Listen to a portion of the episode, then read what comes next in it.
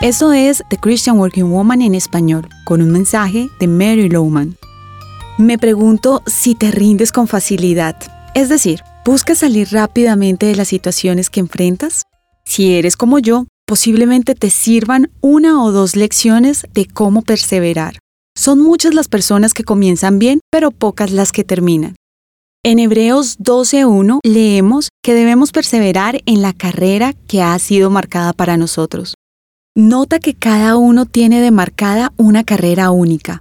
Es muy posible que tu carrera sea diferente a la mía, pero lo importante es que ambos debemos permanecer y llegar a la meta final.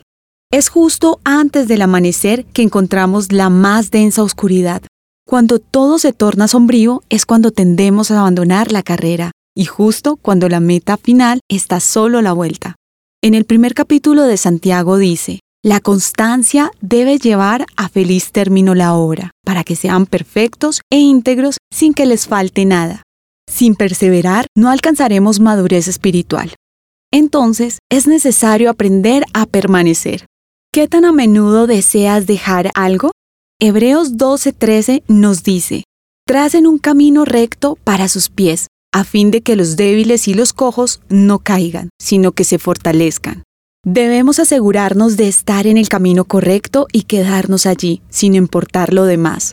Aún si cojeas, no pares, no desistas, mantente en el camino, pues es allí donde somos sanados y lograremos alcanzar la meta final.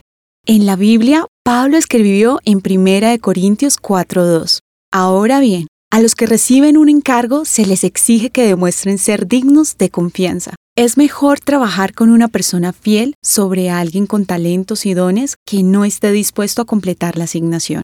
Alguien que permanece en medio de los tiempos buenos y los malos. Recuerda, perseverar prueba la fidelidad. Encontrarás copia de este devocional en la página web de christianworkingwoman.org y en español por su presencia radio.com.